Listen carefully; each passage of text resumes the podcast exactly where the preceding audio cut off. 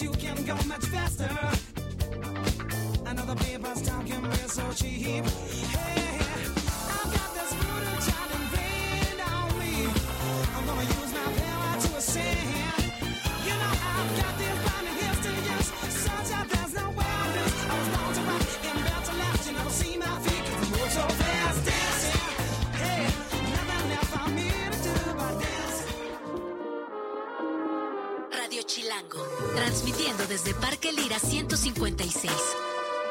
Colonia Observatorio.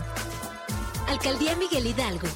Código postal 11860, Ciudad de México. Radio Chilango. 105.3. La radio que...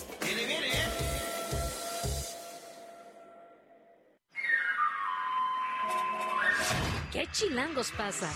¿Qué qué qué? El noticiero más chilango para sobrevivir al tráfico matutino y a las complejidades de nuestra megalópolis. Conducido por Luisa Cantú y Luciana Weiner. ¿Qué chilangos pasa?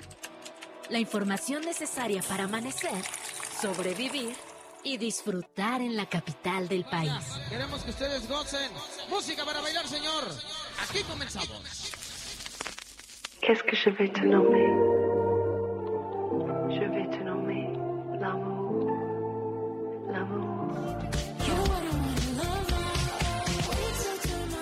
7 de la mañana, dos minutos. Estamos escuchando Love On, el más reciente sencillo de Selena Gómez. Lo lanzó hace poquitos días y ya lo está escuchando aquí en Qué Chilangos pasa. Luisa Cantú, buenos días. Buenos días, Luciana Weiner. Está bueno, ¿eh? Me gustó. Sí, sí, bien, ¿eh? Aunque siento que ya está abusando un poco de sus coritos. La verdad, yo Selena Gómez, o sea, soy fan de ella a partir Sí. de solo asesinatos en este edificio. O Ah, sea, ¿Qué tal está esa serie? Yo no la he ay, muy ver. divertida, amiga. Es la de, es, entiendo, son varias vecinas y vecinos escuchando un podcast Ajá, de, asesinatos, ¿no? Sí, como que los exactamente. a volver Un true crime. Y hay un, hay, hay un misterio en el edificio. Es estos edificios, eh, pues, gringos, grandes, Ajá. fancies en Manhattan. Y, y, bueno, nada, empiezan como a dialogar, empiezan a, ah, y empiezan a investigar lo que acaba de pasar justo en ese momento, porque se conocen los tres que son tres personajes muy diferentes, ¿no? Selena Gómez, como la chava joven que está viviendo en el edificio de la tía, que lo está remodelando, no sé qué. Luego está el, el productor de teatro en decadencia y el actor también, como que hace mucho tiempo que no actúa, que hizo una gran serie y luego nunca más, ¿no? Y entonces se juntan, los desalojan a todos porque algo pasó en el edificio y ellos se juntan en la cafetería y se dan cuenta que están escuchando el mismo podcast. Y entonces, bueno, ahí, ahí empieza. ahí Se empieza ve todo. buena, se ve buena. Es muy divertida, aparte- te ayuda en los días que dices, ya, por favor. O sea, es una comedia, ¿no? Hay que, hay que... Y es un fenómeno que pasa un montón, ¿no? O sea, que ves una película de pilotos y dices, ay, quiero ser piloto. ¿Ves? Si escuchas un podcast de Grey's Anatomy me ha arruinado la vida. O sea, claramente es como, de, voy a operar. No. Qué bueno que no te fuiste por ese camino. Pues bueno, Bueno, Selena Gómez. Dicho esto. Para empezar, un noti bastante cargado. Vamos a estar Sí. platicando sobre varios temas. Empezamos con lo que está sucediendo prácticamente en tiempo real. En este momento hay una jornada de búsqueda en la zona de la Jusco Colectivas que se encargan de defender los derechos humanos y de buscar a personas desaparecidas. Están en una jornada que denominaron ciudadana. La convocatoria Toria era abierta. En efecto, de hecho, es la segunda jornada de búsqueda eh, específicamente por Pamela Gallardo Volante, pero lo cierto es que a partir del hallazgo de restos humanos en el Ajusco, una fosa clandestina literalmente aquí en la Ciudad de México al sur, eh, a partir de este hallazgo, eh, evidentemente se han incrementado las búsquedas, las colectivas están llamando a vecinos, a vecinas, a buscadores y a toda la persona, aquel que tenga un desaparecido en esta ciudad, que son muchos, hay que decirlo. Vamos a platicar también con Carolina del Ángel, consejera del Instituto Electoral de la Ciudad de México, para los detalles sobre lo que ya se decidió precisamente en ese Consejo General, que son las fechas y formatos de los debates para los candidatos y la candidata a la jefatura del gobierno de la Ciudad de México. Entonces va a estar bueno ese detalle. Va a estar bueno, también vamos a estar platicando con Diana Cerros, como siempre, nuestra parte financiera. Eh, ella es economista y vamos a estar platicando justamente con las cifras que se dieron a conocer por parte del INEGI que tienen que ver con el ámbito laboral. Habíamos hablado muy rápidamente en este espacio sobre la disminución del empleo informal. Hay más datos, hay que analizarlos. Diana Cerros en un ratito estará con nosotras. Pues, ¿te parece si empezamos? Venga.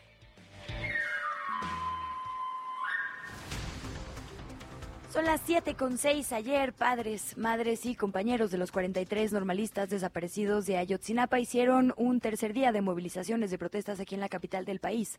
Cerraron la circulación sobre Avenida Insurgentes a la altura del Metrobús Reforma. Hicieron un mitin justo frente al Senado de la República.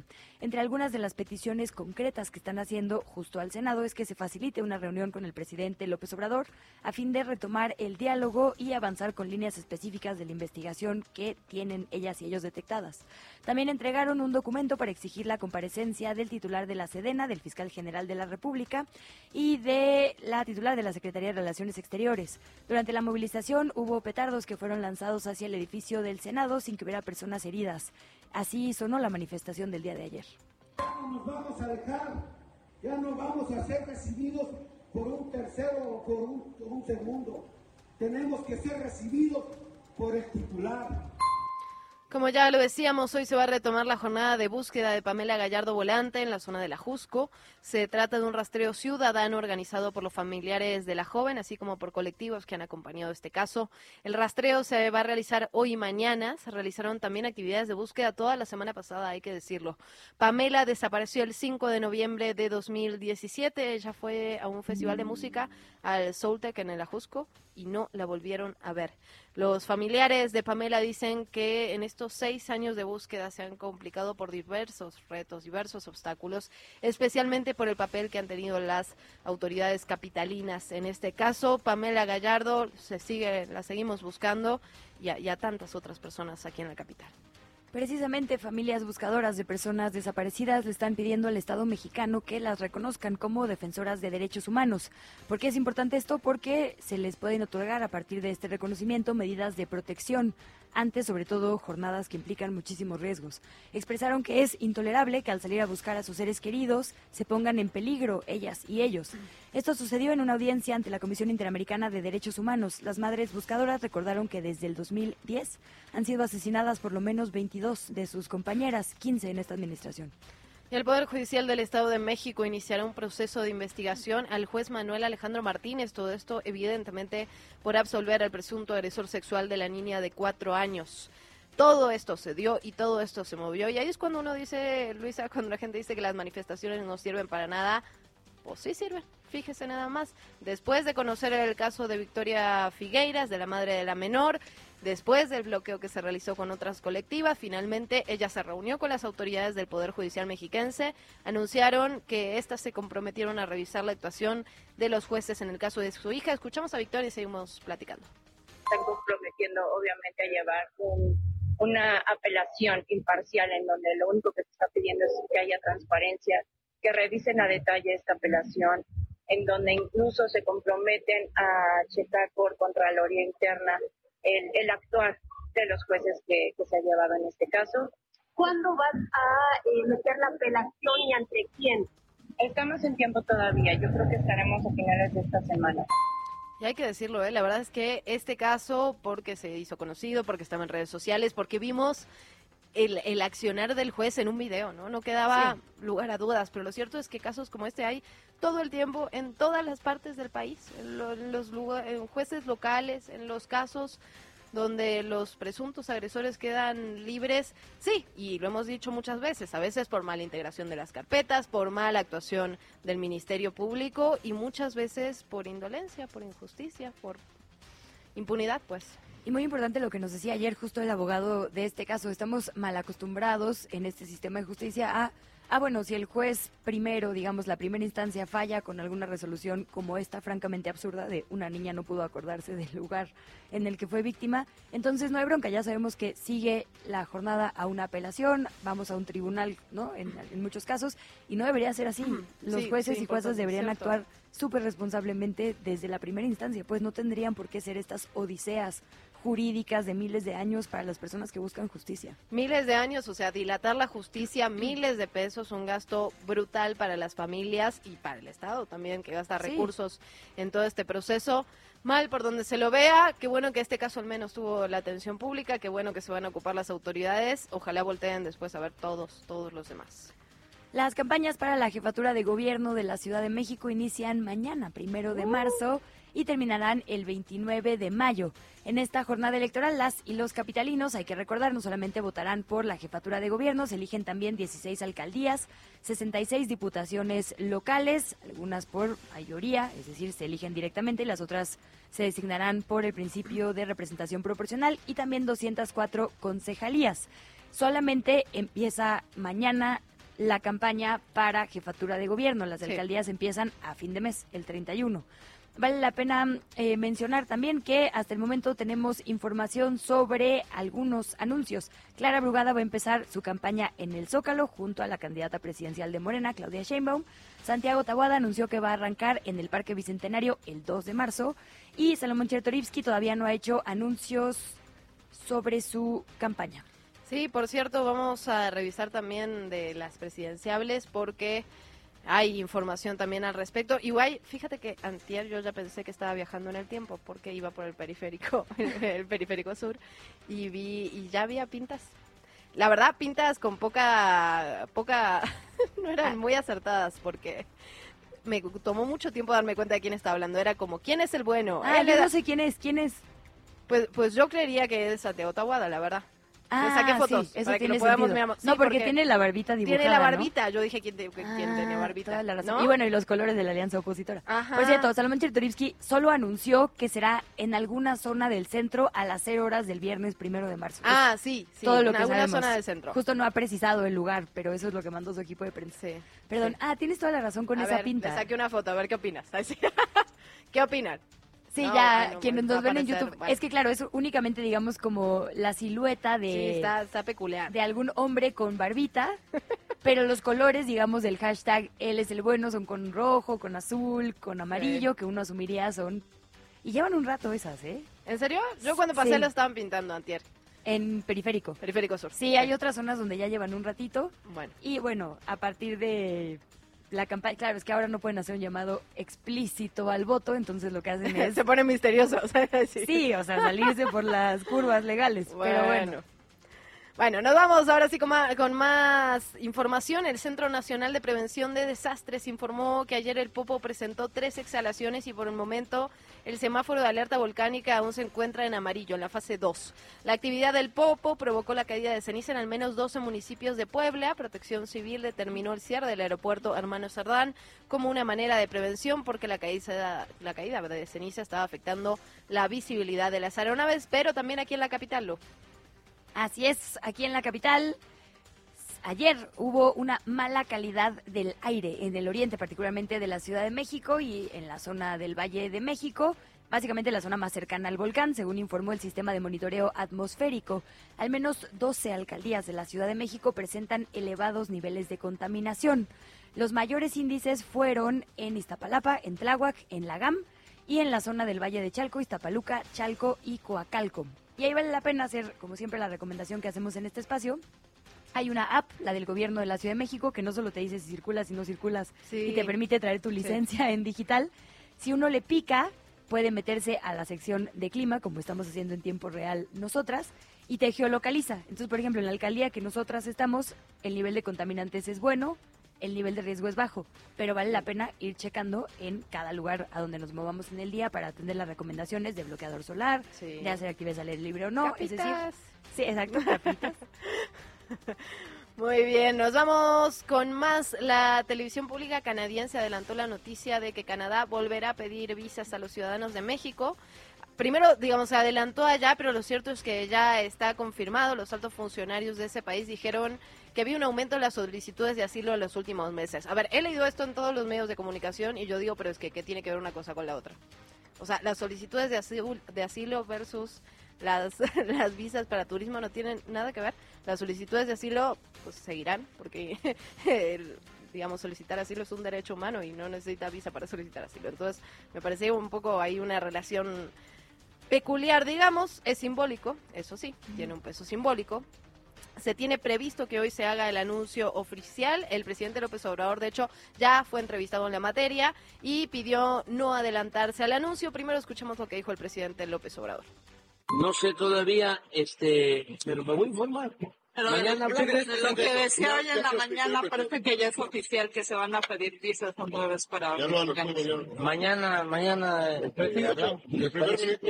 Si fuera el caso, ¿qué, qué opinaría de esta medida por parte No de Canadá? adelantemos, vamos a esperar mañana. ¿Qué chilangos pasa en el mundo? Un juez del estado de Illinois prohibió a Donald Trump aparecer en la boleta primaria presidencial republicana, siendo este el tercer estado que le impone esta prohibición al expresidente por su papel en la insurrección, o por lo menos esa investigación que está en curso en el Capitolio de Estados Unidos aquel 6 de enero, que el Capitolio fue tomado por personas, digamos, simpatizantes de Donald Trump, enojadas precisamente por los resultados electorales. Sin embargo, la decisión quedó en pausa para darle a Trump un plazo de apelación. Lo cierto es que, digamos, estas decisiones locales no necesariamente impactarán en la En contienda la nacional. sí, tal cual. Del otro lado, Biden, por su parte, se hizo un chequeo general de salud eh, en la... Se hizo un chequeo nacional, eh, general de salud, afirmó que está en buena forma para cumplir sus funciones, que no hay cambios significativos a sus 81 años. Esto luego de que recientemente hubo muchas especulaciones y esto ha pasado desde que fueron las elecciones, la verdad, ¿no? A partir de su edad hay especulaciones en algunos episodios específicos que ha tenido el presidente Biden. eh, estos, digamos, estos rumores se han acrecentado y por lo tanto se hace este chequeo de salud pensando obviamente en las elecciones, ¿no? Que ya están muy, pero muy Y en cerca. que se quiere reelegir otros cuatro años. No, claro, claro, exactamente. A eso, a eso me refería. ¿Qué chilangos pasa con el clima? ¿Qué tal? Buenos días, Luisa. Buenos días, Luciana. Este es el pronóstico del tiempo para la zona de la Ciudad de México, Valle de México, para este jueves 29 de febrero. Pues vamos a continuar con el tiempo estable, temperaturas calurosas. Se espera una temperatura máxima esta tarde de hasta 31 grados Celsius. eh, y también eh, por la tarde-noche habría un ligero refrescamiento de las temperaturas. Vamos a estar entre los 18 y 20 grados Celsius. Tendremos viento, va a soplar algo de viento del sur, vientos de hasta 40 kilómetros por hora, que van a ayudar un poco a dispersar los contaminantes que se están presentando en la zona. Y ya para mañana temprano, ambiente fresco, una temperatura mínima de 10 grados Celsius. Vamos a continuar más o menos con este mismo patrón atmosférico en los próximos días, posiblemente hasta el fin de semana. Este es mi reporte, les deseo un excelente día. Este es un reporte especial desde las calles de Chilangolandia. 7 de la mañana, 18 minutos. Hablábamos ya de esta segunda jornada de búsqueda en el Ajusco. Están buscando a Pamela Gallardo, volante. Y Fernanda Guzmán, nuestra querida Fernanda Guzmán, compañera y amiga, está en este lugar, está acompañando esta búsqueda. Fer, ¿cómo estás? ¿Cómo van las cosas? Hola, ¿qué tal? ¿Cómo están, Luisa Luciana? Estamos aquí afuera de Metro Chabacano, esperando ya que se concentre un poco más de gente para salir justo al Ajusco, a esto que va a ser el rastreo ciudadano en el Ajusco por Pamela Gallardo Volante. Hoy es el primero de los dos días de búsqueda que se realizará en esta zona para localizar a esta joven que desapareció en el 2017 en las inmediaciones del Ajusco y que ya casi seis años después sigue siendo buscada por su familia y colectivos sensibles al caso. La semana pasada se realizaron jornadas de búsqueda eh, y cerca del kilómetro 13 de la carretera eh, de la Jusco se localizaron elementos óseos que todavía no se sabe a quién pertenecen, pero que pueden pues significar un elemento importante en este caso. Estas jornadas de búsqueda por Pamela Gallardo tienen una particularidad, hace rato lo mencionaba Luisa, y es que se trata de una iniciativa desde la ciudadanía. De hecho, se titula Rastreo Ciudadano en el Ajusco por una razón, porque se tratan pues de un acompañamiento mucho más voluntario, de encabezado por Carmen Volante, la madre de Pamela, sus hermanos y colectivos que les acompañan y pues no tanto desde las instituciones capitalinas, ¿no? Eh, por ejemplo, en esta ocasión, a diferencia de las pasadas, de la semana pasada, no habrá presencia de policía capitalina, bueno, de las instituciones de, de la ciudad. ¿No está la Y me fiscalía? ¿Tampoco no estará ninguna autoridad, Fer?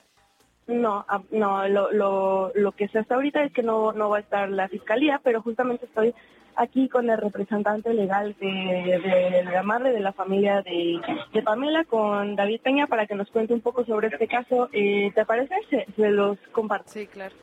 Me parece importante porque, eh, por un lado, las autoridades siento que no hacen lo que les corresponde y pues un poco siento que tengo un, eh, un poco como la responsabilidad, digamos, de,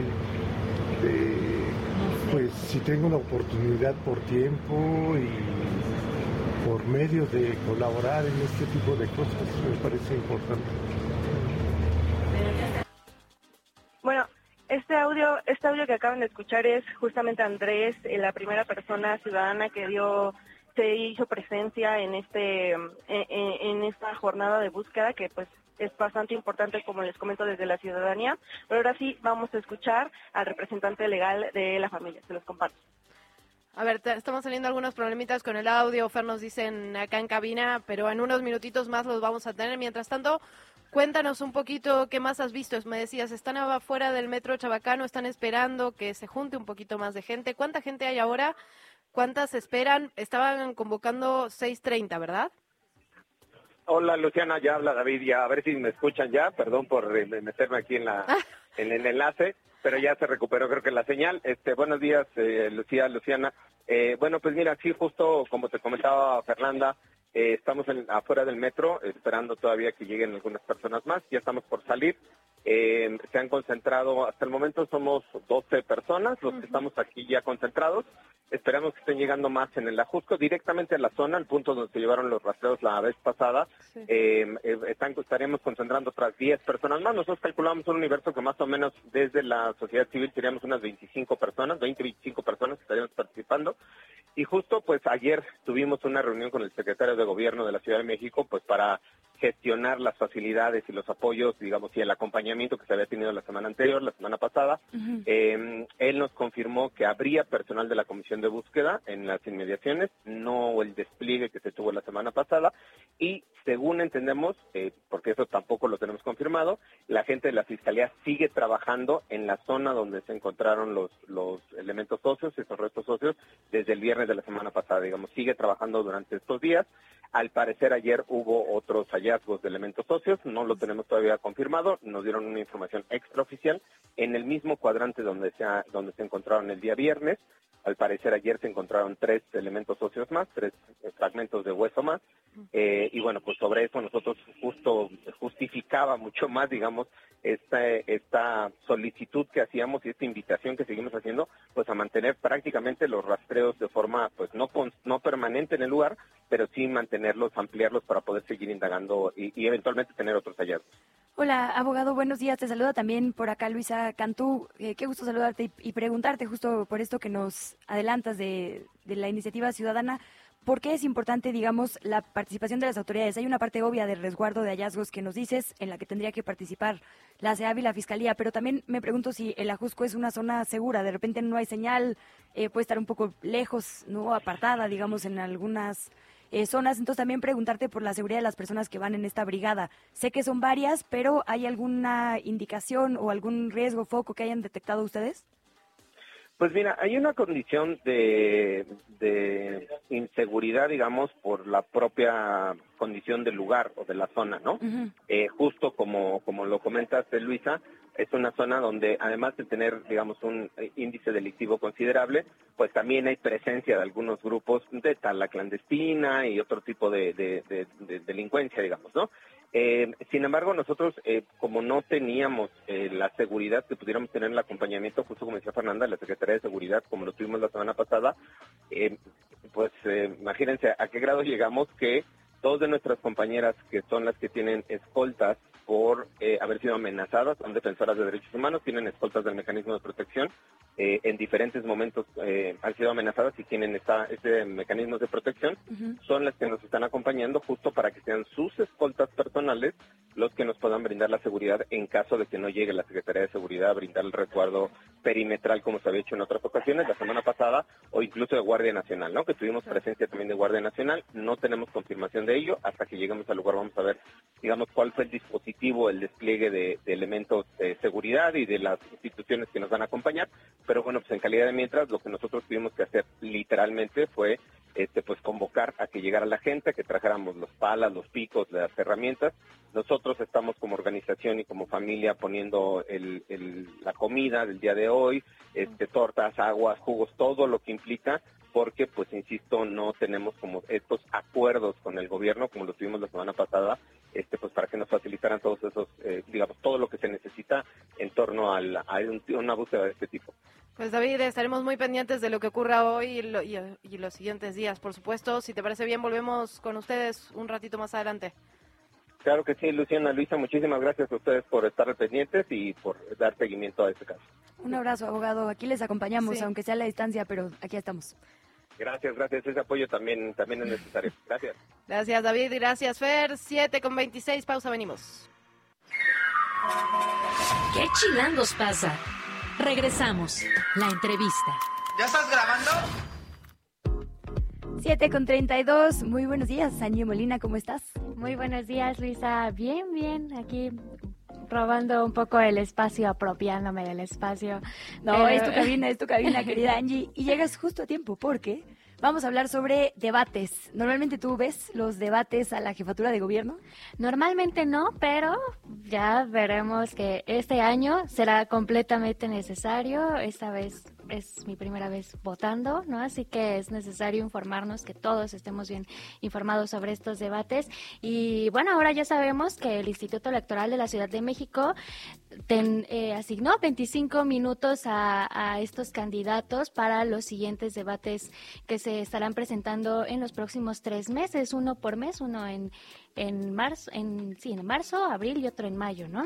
Pues vamos a entrar precisamente a los detalles con Carolina del Ángel, ella es consejera del Instituto Electoral de la Ciudad de México. Consejera, la saludan Angie y Luisa, muy buenos días. Buenos días, Luisa. Buenos días, Angie. Gracias por el espacio. Al contrario, consejera, bienvenida. Pues dábamos algunos detallitos de esto que acordó el Instituto Electoral de la Ciudad de México. Cuéntenos ustedes, es un tiempo inusualmente largo el que le están dando a la candidata y los candidatos para exponer sus ideas. ¿Cómo ¿Verdad llegaron sí? a esto? Sí, sí, la verdad es que sí. O sea, ¿son 25 ininterrumpidos o cómo va a estar el No, formato? no, no, no. 25 en total. Te platico, les platico del formato. Primero, sí, es, es inusual tanto tiempo. Luego, de repente, cuando, cuando lo, lo mencionamos, pareciera que es poco, pero yo invitaba a quienes, a, otras personas que me han entrevistado, a que revisen cuánto tiempo se ha dado en otros debates a otras candidaturas y es mucho menor, sobre todo porque han sido más candidaturas, ¿no? Entonces, en esta ocasión, que en Ciudad de México solo hay tres candidaturas a jefatura de gobierno, pues los, los partidos acordaron que pudieran tener un poco más de espacio para exponer sus ideas. ¿En qué formato? Estos 20, 25 minutos se van a dividir en una parte para introducir al debate, Luego, cada, van a, a debatir sobre dos temas. Cada tema va a tener, digamos, cada, cada, cada candidatura la oportunidad de posicionar su postura respecto del tema. Después, una bolsa de tiempo para debatir respecto del tema, tal cual en confrontación de ideas. Un espacio para dar sus conclusiones del tema. Eso por dos, porque son dos temas. Y al final, una, un espacio para poder despedirse del debate. Ah, Entonces son 25 total. Yo pensé que 25 Ah, era justo el espacio de exposición. Ah, pues sí, va a ser breve, les obligará entonces a ser bastante concisos. ¿Qué, Pues sabe- sí, más o menos sí. ¿Qué sabemos sobre las personas que van a moderar? Está este debate actualmente sobre qué tan activa debe ser la moderación, si únicamente Claro. coordinar tiempos o más bien si confrontarles, ¿no? Claro, fíjate que justo la, la idea de que sea bolsa de tiempo es que haya esta oportunidad, incluso que no solo sea estar pasando mano y estamos trabajando justamente en un ABC de la moderación para que pues pueda generar la condición de que sea activa sin que las personas moderadoras sean quienes luzcan en el debate, ¿no? Porque finalmente sí se trata de que de que sea algo más que pasar la palabra, pero que no que, que, que al día siguiente no vayamos a estar hablando de la moderación y no de las candidaturas. Eso es indispensable para el instituto y para los partidos políticos, entonces estamos trabajando en eso, pero sí con la intención de que la moderación sea activa, ese es un acuerdo que, que existe, y todavía no sabemos quiénes, estaremos en los próximos días decidiendo primero los dos temas de este primer debate y la moderación, que lo que sí tenemos acuerdo es que sean un hombre y una mujer. Participación ciudadana, ¿se va a espejear, digamos, algo con el ejercicio federal para videos de la ciudadanía, preguntas de redes? No, no, no. Totalmente este, eh, eh, diferente el formato que el de el de eh, el Instituto Nacional Electoral, sobre todo porque acá no contamos con presupuesto para contratar una empresa especializada en las preguntas, entonces será parte de, de- de la función, las personas moderadoras serán expertas en comunicación y a partir de su expertise con los temas que los partidos políticos elijan, serán ellas y ellos quienes elaboren las preguntas. Ok, y en esta eh, este debate del 17 de marzo, que es el que supongo tiene este formato definido, ¿será distinto a los que vienen? ¿Van a ser homologados o se irá aprobando conforme se acerquen las fechas? La idea es justo ir eh, cambiando el, el formato, la forma, no sé, quizá los tiempos, quizá eso lo vería más complejo por porque eh, pues estaremos eh, de la mano de una licitación para para la para quien va a ayudarnos con la logística de los debates, pero sí, por ejemplo, el formato visual definitivamente tenemos de acuerdo que sea diferente. Este primero va a ser en, en una mesa redonda 360 grados, no va a ser con atriles, ¿no? Es- estamos como, digamos, como si fuera una mesa de diálogo, pero en debate.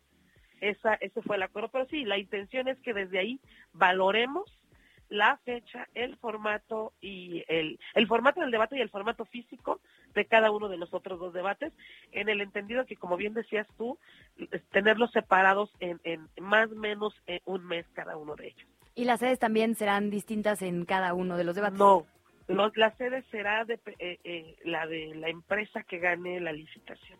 Ok. Ok, y la transmisión será, imagino, por medios públicos y los medios privados que se quieran sumar a través de redes. Es correcto. Sí, sí, sí, va a estar, primero, pues la empresa que gane, segundo, o más bien, primer lugar, el, la- los canales públicos de la Ciudad de México, los tres debates de Ciudad de México. Eh, las redes sociales del Instituto Electoral de la Ciudad de México, empezando por YouTube, que tú sabes que es el- la, la que tiene más posibilidad de tener estos estos espacios grandes de tiempo, ¿no?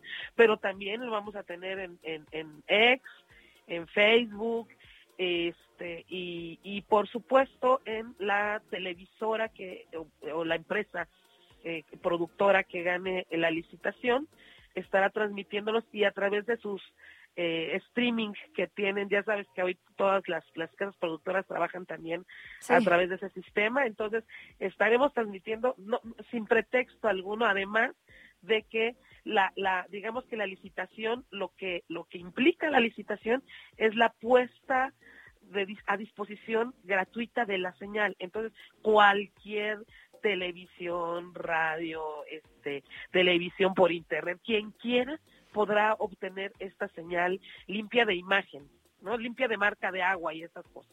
Limpia completamente Consejera, para no quitarle mucho más tiempo, nos había adelantado que iba a haber debates no solo para jefatura de gobierno, sino para literalmente todo lo que se elige, es decir, eh, diputaciones, para las 16 Sí. alcaldías. ¿Cómo va ese calendario? ¿Dónde lo consultamos? ¿Cómo van esos formatos? ¿Cuánto van a durar?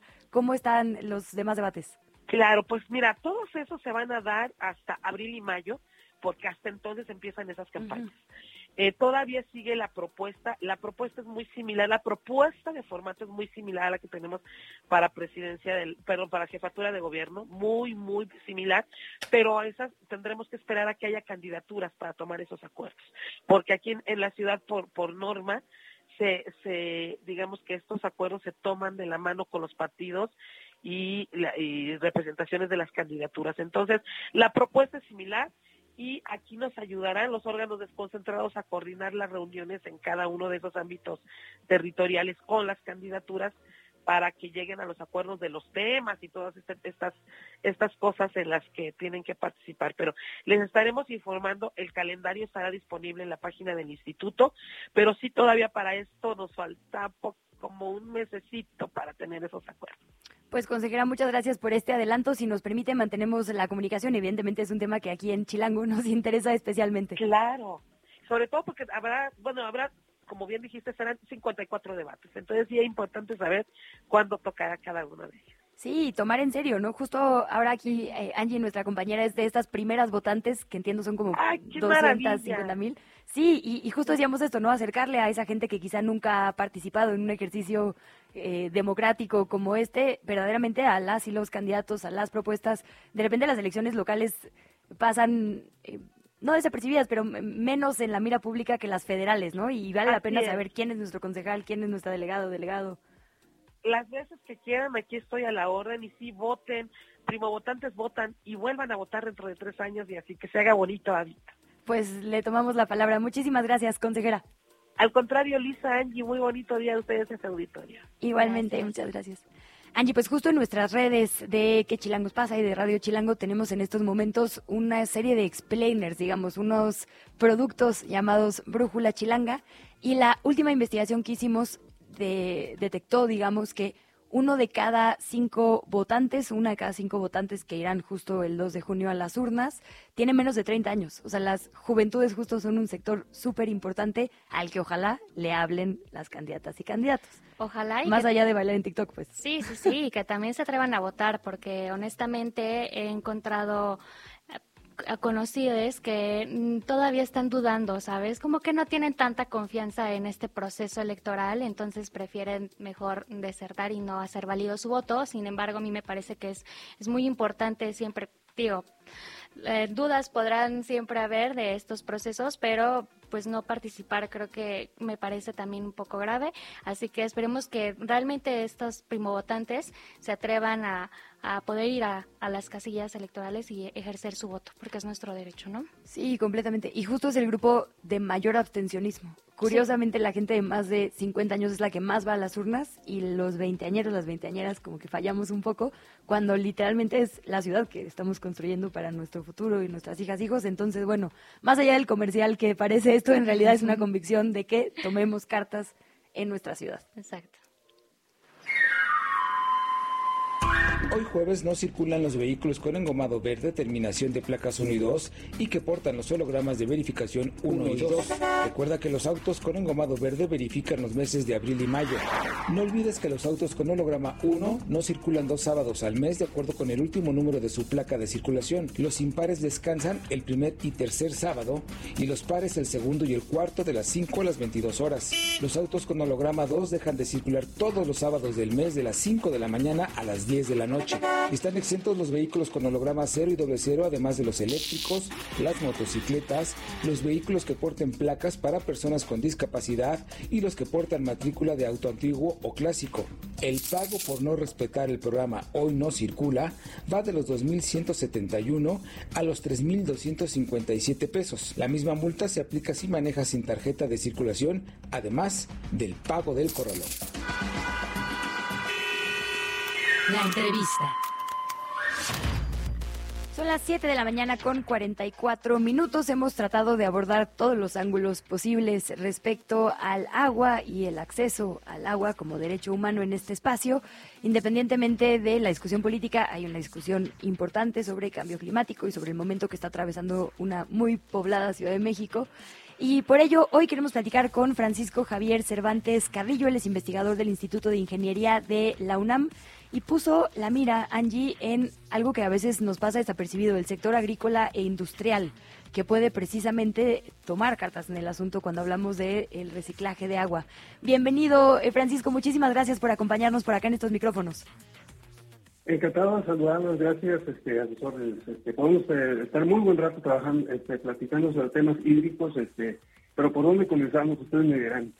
Pues a ver, pe- pensando que el- la mayor parte del consumo va justo para el sector agrícola y para el industrial, tendríamos que poner la mira en cómo este sector puede reutilizar las aguas e incluso purificarlas, digamos, para el consumo. Entiendo que por ahí va parte de su propuesta.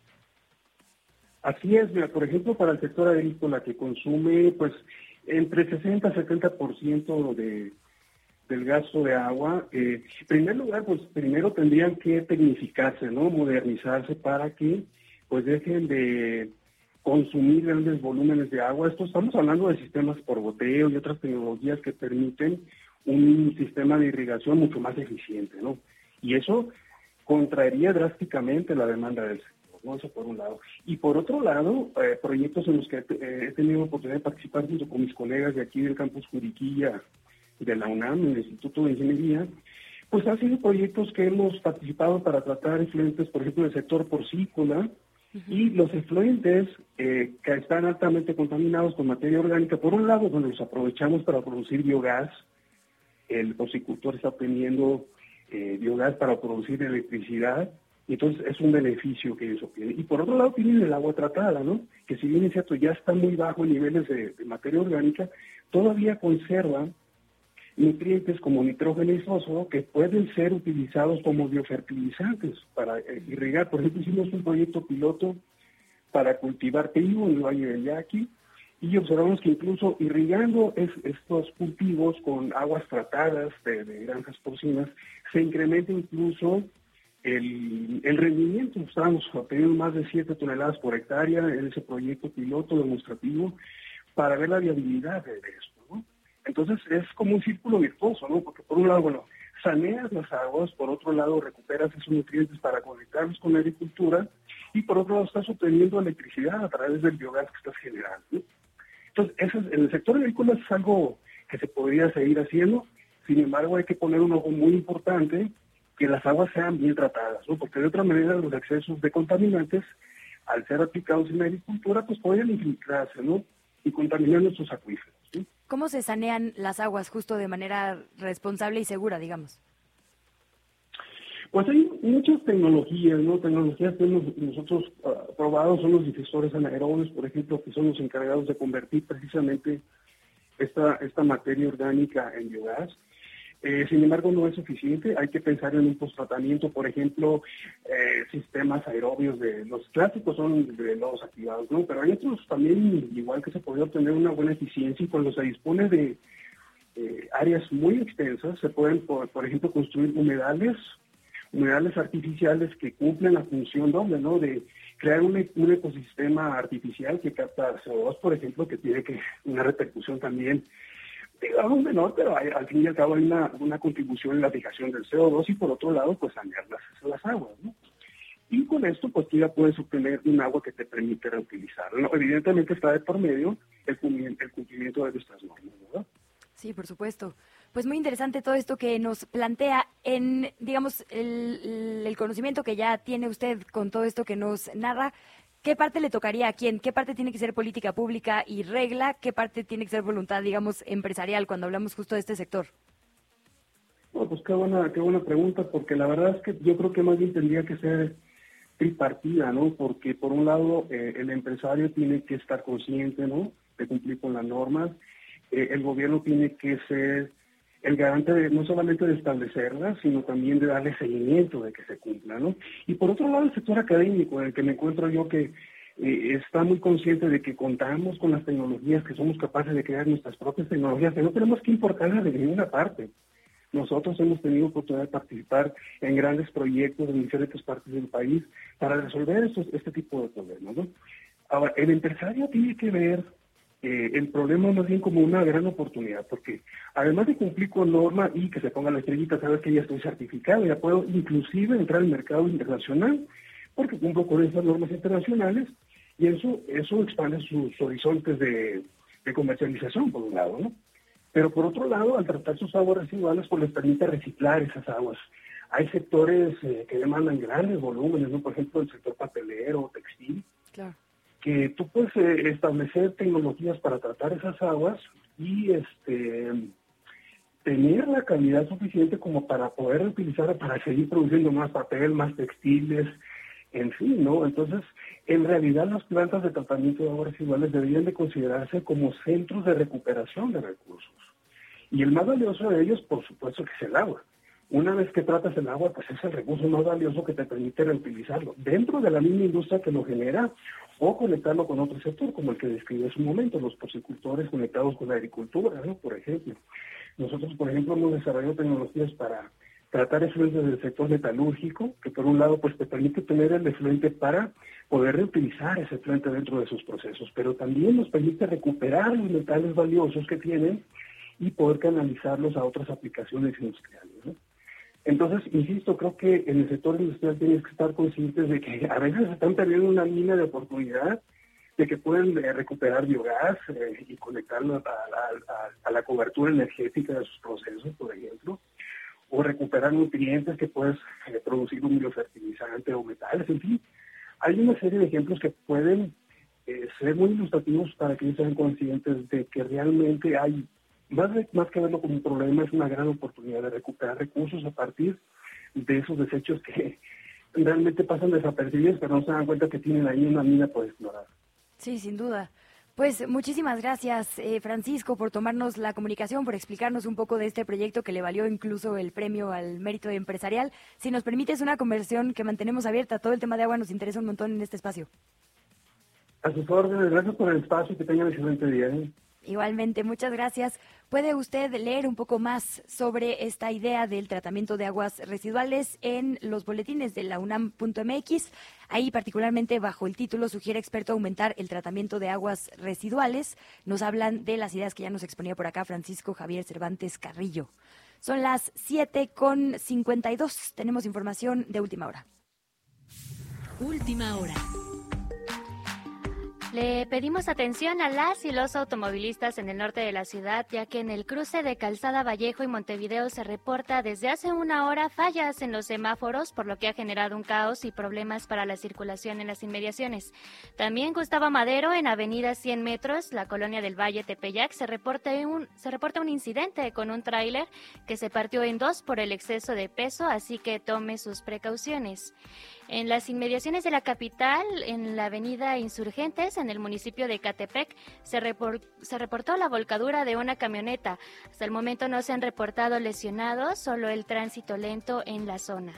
En la autopista México-Puebla, en la altura de San Jerónimo Calera, se registró la volcadura de un automóvil y hay una persona lesionada que fue trasladada al hospital más cercano.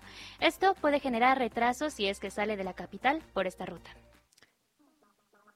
Gracias, Angie. Son las 7 con 53. Vamos a hacer una pausa y a la vuelta vamos a estar platicando sobre las cifras respecto a trabajo asalariado e informalidad del INEGI. Hay buenas noticias en ese sentido.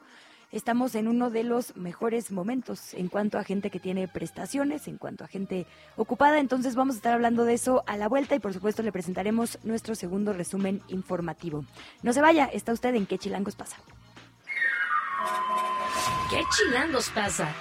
Regresamos desde la redacción de ¿Qué chilangos pasa?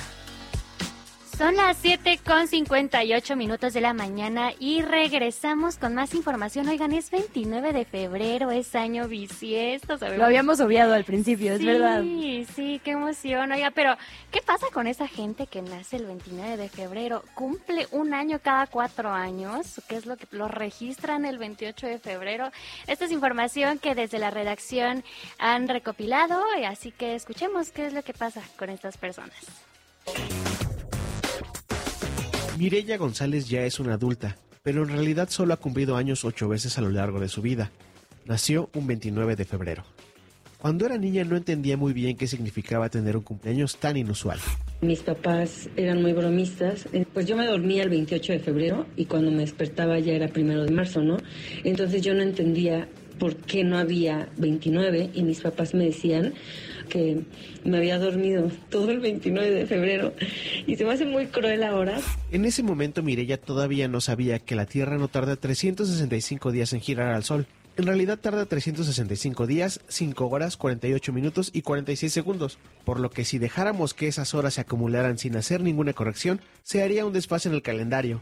Para arreglarlo cada cuatro años ocurre el año bisiesto, que es cuando se añade un día en febrero. Cuando Mirella lo entendió, supo que no pasó la mayoría de sus cumpleaños dormida, sino que incluso su fecha de cumpleaños podría ser más vívida que la de la mayoría de las personas. Para mí es muy especial, la verdad es que me gusta mucho. Eh, pienso que es el día más especial del año por el simple hecho de que no existe todos los años. Cuando un bebé nace el 29 de febrero, es muy común que tanto el personal médico como las personas del registro civil te comenten sobre aquella regla no escrita en la que se debe registrar al bebé el 28 de febrero o el 1 de marzo, porque de lo contrario se puede llegar a tener muchos problemas burocráticos con los papeles, trámites y registros. Y ese consejo casi siempre es aceptado. La mayoría de las personas que nacieron un 29 de febrero en México suelen estar registradas oficialmente en otro día. Pero a mi mamá como le parecía un día muy raro, muy especial, decidió que no, que me registrarían el 29 de febrero. Así que ahí está en mi acta. Fuera del papeleo, cuando se acerca su cumpleaños, Mirella sí suele tomar prestado el día 28 para celebrar un nuevo ciclo, aunque cada cuatro años sea diferente. Claro que pienso en ciclos de un año, como todo el mundo, pero los ciclos de cada cuatro años también me ayudan como a pensar mi vida en extensiones más largas, como lo que es cumpleaños, pero muy largo, donde cambiaron muchas cosas en cuatro años. Hoy es 29 de febrero y Mirella tendrá el noveno cumpleaños de su vida. Desde que Chilangos pasa, les deseamos otros excelentes cuatro años a todas las y los chilangos nacidos en este día.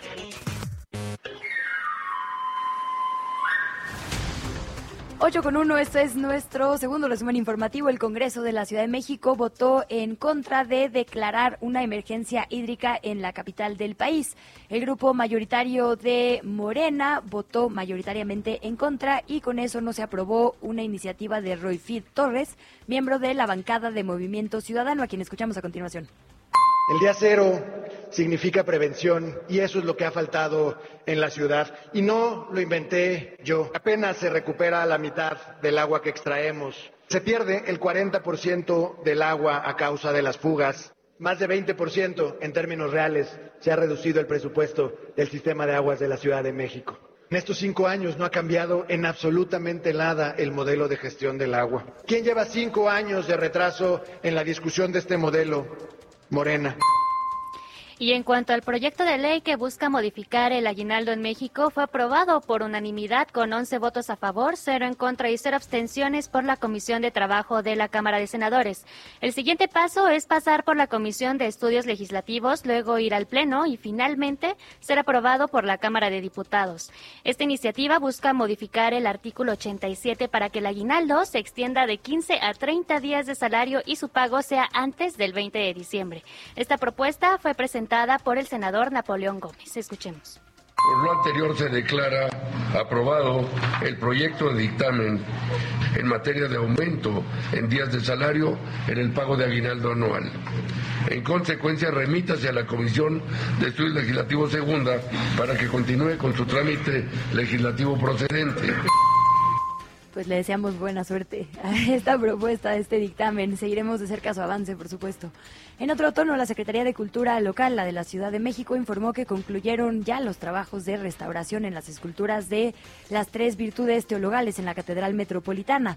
Estas fueron afectadas, hay que recordar, por los sismos del el 19 de septiembre del 2017. Como previsión para futuros incidentes de este tipo, la empresa contratista de la Catedral también instaló elementos de sujeción que van a unir permanentemente a las esculturas con sus bases en la parte alta del reloj. Asimismo, se destacó que como parte de las intervenciones en la catedral se reforzaron las torres y restauraron las campanas. Y mañana inician oficialmente las campañas presidenciales y los tres contendientes tendrán 90 días para llamar al voto de la ciudadanía. Hasta ese momento se sabe que Claudia Sheinbaum, la candidata de Morena, PT y Partido Verde, arrancará su campaña rumbo desde del Zócalo de la Ciudad de México, donde convocó a sus simpatizantes este primero de marzo a las 4 de la tarde. Xochitl Galvez, por su parte, la candidata del PRI-PAN-PRD, eligió iniciar desde Fresnillo, Zacatecas, el municipio, el municipio con la mayor percepción de inseguridad, de acuerdo con la encuesta nacional de seguridad pública urbana. Por su parte, Jorge Álvarez Maínez, el aspirante presidencial por Movimiento Ciudadano, eligió Lagos de Moreno en Jalisco, estado en el que nació su partido. En otra nota, el caso de Manuel Guerrero, el mexicano detenido en Qatar debido a su orientación sexual y por vivir con VIH, tuvo una actualización. Anoche el comité activista que está buscando su liberación informó que gracias a la presión internacional, finalmente se le concedió a Manuel la posibilidad de ingresar sus medicamentos, los que tenía en casa. Sin embargo, este comité también denunció que el Estado no le va a proporcionar, el Estado de Qatar, más medicamentos ni tampoco le va a hacer análisis, por lo que su salud está en grave riesgo. El comité también informó que se mantuvo una reunión con la directora de protección consular de la Secretaría de Relaciones Exteriores. Como parte de los acuerdos, la SRE se comprometió a hacer acciones de cooperación internacional para lograr la liberación de Manuel. Y el presidente López Obrador designó a Berta Alcalde como la nueva directora general del ISTE en sustitución de Pedro Centeno, quien recientemente dejó el cargo para buscar ser candidato a la Cámara de Diputados. La presidencia de la República aseguró que como nueva directora general del ISTE, Berta Alcalde continuará la transformación del organismo para consolidar el derecho a la salud de sus 13.8 millones de derechoambientes al servicio del Estado y de sus familias. Altos mandos de Estados Unidos, de México y de Guatemala se reunieron ayer en Washington y tras una ronda de conversaciones se comprometieron a profundizar su cooperación para hacer frente a la migración. A través de un comunicado, la Secretaría de Relaciones Exteriores informó que la reunión solidificó las áreas claves de colaboración. Hablamos de lo que tiene que ver con las causas estructurales, las leyes fronterizas, las vías de movilidad laboral y la migración ordenada, humana y regular en la región. Estoy citando lo que dijo la SRE. Para lograr sus objetivos, los participantes conversaron de la importancia de promover inversiones en los lugares desde donde hay migración. Hablamos, por ejemplo, de Centroamérica, que hay ahí infraestructura, una ampliación del acceso a la salud, a la educación o a la vivienda. Es la voz de la canciller Alicia Bárcena. Creo que lograr soluciones para estos desafíos con una mirada más regional será de verdad de gran trascendencia y creo que va a ser inédito, porque entonces estamos desarrollando una especie de modelo único de migración. Esa es la verdad. Y esto yo creo que puede ser incluso un modelo para otras regiones del mundo que trascienda lógicas unilaterales y coyunturales. El jefe de gobierno, Martí Batres, descartó que la Ciudad de México se esté derechizando, como sugirió el presidente López Obrador. Y es que durante su conferencia de prensa matutina, el presidente comentó que la capital mexicana se ha venido empanizando, aburguesando o derechizando. Por lo que Batres reiteró que la Ciudad de México es y seguirá siendo progresista y de derechos. También negó que el conservadurismo avance en la capital del país, lo que se comprueba, dijo, con el nulo crecimiento de votos que han obtenido los partidos de derecha desde las primeras elecciones realizadas en 1997. Escuchemos a Martí Batres. Pero reitero, esta ciudad es una ciudad progresista, no se está derechizando, no se está empanizando y el PRI y el PAN juntos no han rebasado los umbrales que han tenido históricamente. Hasta este momento, siete personas aspirantes a un puesto de elección popular han solicitado protección mediante el mecanismo que se acordó entre la Secretaría de Seguridad y Protección Ciudadana y el INE. Tres son candidatas al Senado, dos a una diputación federal, hay una persona que lo pidió para una gubernatura y una más a la presidencia de la República. El INE es la instancia encargada de dirigir la solicitud a las instancias de seguridad, que en su caso harán un análisis de riesgo y con base en eso determinarán qué tipo de medidas se le debe brindar a la persona candidata. ¿Qué chilangos pasa en el mundo? Y en Rusia, Vladimir Putin advirtió este jueves a Occidente que el país ruso dispone de armas que pueden alcanzar objetivos en sus territorios y que las amenazas de los días recientes, así las calificó, crean un riesgo real de guerra nuclear. Asimismo, Putin advirtió a la OTAN de que las consecuencias de un despliegue de tropas aliadas en Ucrania serían trágicas, al tiempo que calificó de disparate las acusaciones de que Moscú se plantea atacar Europa. El mundo de las finanzas y la economía con la analista Diana Cerros. Son las 8 de la mañana con 9 minutos. Tenemos ya una actualización de la encuesta nacional de ocupación y empleo del INEGI. El 66.1% de la población ocupada en nuestro país tiene un trabajo asalariado. Diana Cerros, qué gusto saludarte. Bienvenida a estos micrófonos. Hola, eh, Luisa y Ángela. Muy buenos días y muchas gracias por el espacio. Al contrario, Diana, bienvenida. Pues a ojo de buen cubero, digamos, viendo nosotros estas cifras que han salido, eh, digamos, trimestrales para el cierre del año pasado y ahora en, en enero, lo que vemos es una disminución de la informalidad, es decir, más gente tiene prestaciones, pero no sé si 66% es una cifra que todavía suene a que tiene una gran área de oportunidad. ¿Cómo lees tú esta encuesta? Hola, pues sí, la verdad es que eh, hay todavía mucho por hacer y estos datos que da son muy interesantes, pero me parece que hay que irnos un poquito más atrás para pues dar contexto a todos, eh, a, pues a toda la audiencia, ¿no? Entonces, eh, vamos a empezar por lo más fácil, ya ven que los economistas son medio malos para poner nombres. Entonces, eh, la población de 15 años o más, o en otras palabras, la, la población o las personas que ya tienen eh, edad para trabajar, se ubicó en 101 millones de personas. De estos 101 millones de personas, 60.6 millones realizaron o buscaron realizar alguna actividad económica. Es decir, son todas las personas que trabajaron o que buscaron chamba, ¿no? A esas 60.6 millones de personas se les conoce como la población económicamente activa o la PA, que pues básicamente es la fuerza laboral en el país. Eh, visto de otra manera, el 59.8% de la población en edad de trabajar efectivamente pues logró trabajar o por lo menos estuvo buscando chamba. Ahora, esto implica que la tasa de desocupación en el país es de más o menos 2.9%, eh, una cifra que pues obviamente no solo es muy buena, sino que lleva ya varios meses consolidándose en estos niveles. Estas son muy buenas noticias, eh, pero que desafortunadamente creo que en lugar de utilizarse para hacer política pública, pues van a ser utilizadas con fines electorales. ¿no? Y antes de que salten y empecemos todo un debate, denme chance eh, de explicarles más o menos por qué. Ahora, antes de eso, ¿Cómo es que estamos tan bien parados en términos del mercado laboral, o al menos eso parece aparentemente, ¿no? Eh, me parece que el mercado laboral está en línea con el dinamismo económico que hemos observado en los últimos meses, ¿no? Y esto a su vez, pues es una consecuencia de tres factores. Primero, la enorme resiliencia de la economía en Estados Unidos y por consiguiente, pues de la interrelación que tiene nuestro país, pues con, con Estados Unidos, ¿no? Que todas las cadenas de producción están muy bien integradas, etcétera. Pues tenemos un tratado de libre comercio, etcétera. El segundo es que ha habido avances en diversos proyectos de infraestructura pública en México y eso pues ha tenido efectos, digamos, de, contagio en, diferentes actividades y en diferentes regiones del país.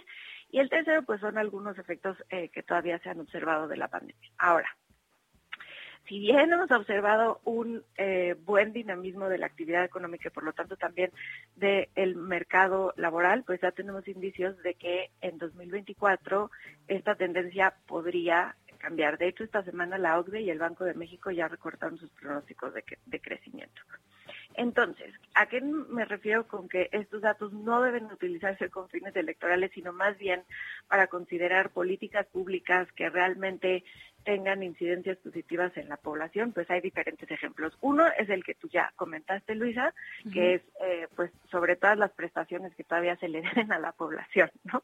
Eh, eh, otro que me parece muy importante es que hay una brecha que cerrar entre hombres y mujeres. Si vemos estas cifras que se publicaron hoy, en México hay más mujeres en edad de trabajar, o sea, de 15 años y más. En total somos 53.8 millones frente a 47.6 millones de hombres. No obstante, el 54.4% de las mujeres, es decir, más de la mitad, no está disponible en el mercado laboral porque se dedican al hogar, estudian, están jubilados o pensionados o tienen algún impedimento para trabajar. Y como sabemos, pues muchas de las mujeres deben salir del mercado laboral, ya sea para cuidar eh, a una persona mayor o bien para criar a los niños, ¿no? En cambio, solo el 24.1% de los hombres caen en estos supuestos, es decir, que se dedican al hogar o que estudian o que están jubilados o pensionados o que tienen algún otro impedimento para trabajar. Pues aquí me parece que hay obviamente un universo de acciones eh, por tomarse. Me ocurre, por ejemplo, los permisos de paternidad, ¿no? Para que no haya una diferencia tan radical entre hombres y mujeres y que sean iguales a los permisos de paternidad. Eh, y o mejor, o, bueno, y más bien, compensaciones en pensiones, ¿no? Que ya tocamos ese tema algunas veces. Es decir, si las mujeres tienen que salir del mercado laboral porque van a criar eh, a los niños o bien porque tienen que cuidar a algún enfermo, pues de alguna manera hay que compensarles, porque eso al final también se traduce en productividad para la economía, ¿no? Porque le da disponibilidad a los hombres para seguir trabajando o a otras personas dentro del hogar, ¿no? Em, entonces, pues esto me parece así un área de oportunidad gigantesca. La otra... Ah, perdón, perdón. Ah, no, no. Ah, no, no.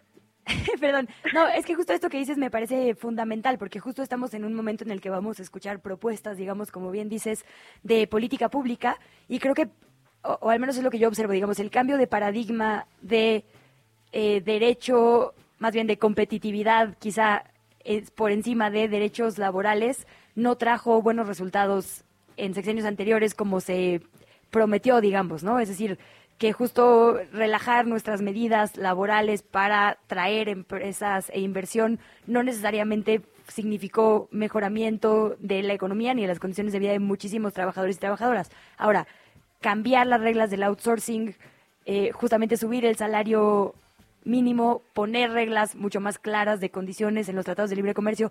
Todo eso es política pública que lo que tiene, digamos, como hilo conductor es poner en el centro los derechos laborales, que no eran una conversación, digamos, muy frecuente. Creo que ahí, bueno, yo no es que dijera, sino más bien es que hay como una campechana, en el sentido de que, por ejemplo, todas estas políticas que trataron de incentivar la inversión y que al final logramos, por ejemplo, una integración importante con Estados Unidos y que, pues, eh, las, no, hay, hay mucha inversión que se logró desde que se abrió la economía, pues más, vamos a decirlo, en el, entre el 86 y el 94, por ahí, que fueron los como los esfuerzos más grandes y que sí se han traducido pues en, mejores condiciones o en mano de obra de algunas industrias, no quiere decir de todas, pero de algunas industrias que se ha logrado eh, calificar, ¿no? Entonces, eso sí ha sido bueno para, para muchas personas que trabajan en ciertos sectores, por ejemplo, la manufactura, o si ves eh, en estos clusters que hay de, mm, por ejemplo, la industria automotriz o la industria aeroespacial, ¿no? Eh, en ciertos estados o en ciertas regiones del país ha sido bueno y ha sido muy productivo, ¿no? Es decir, la calidad de vida sí ha mejorado en esas regiones.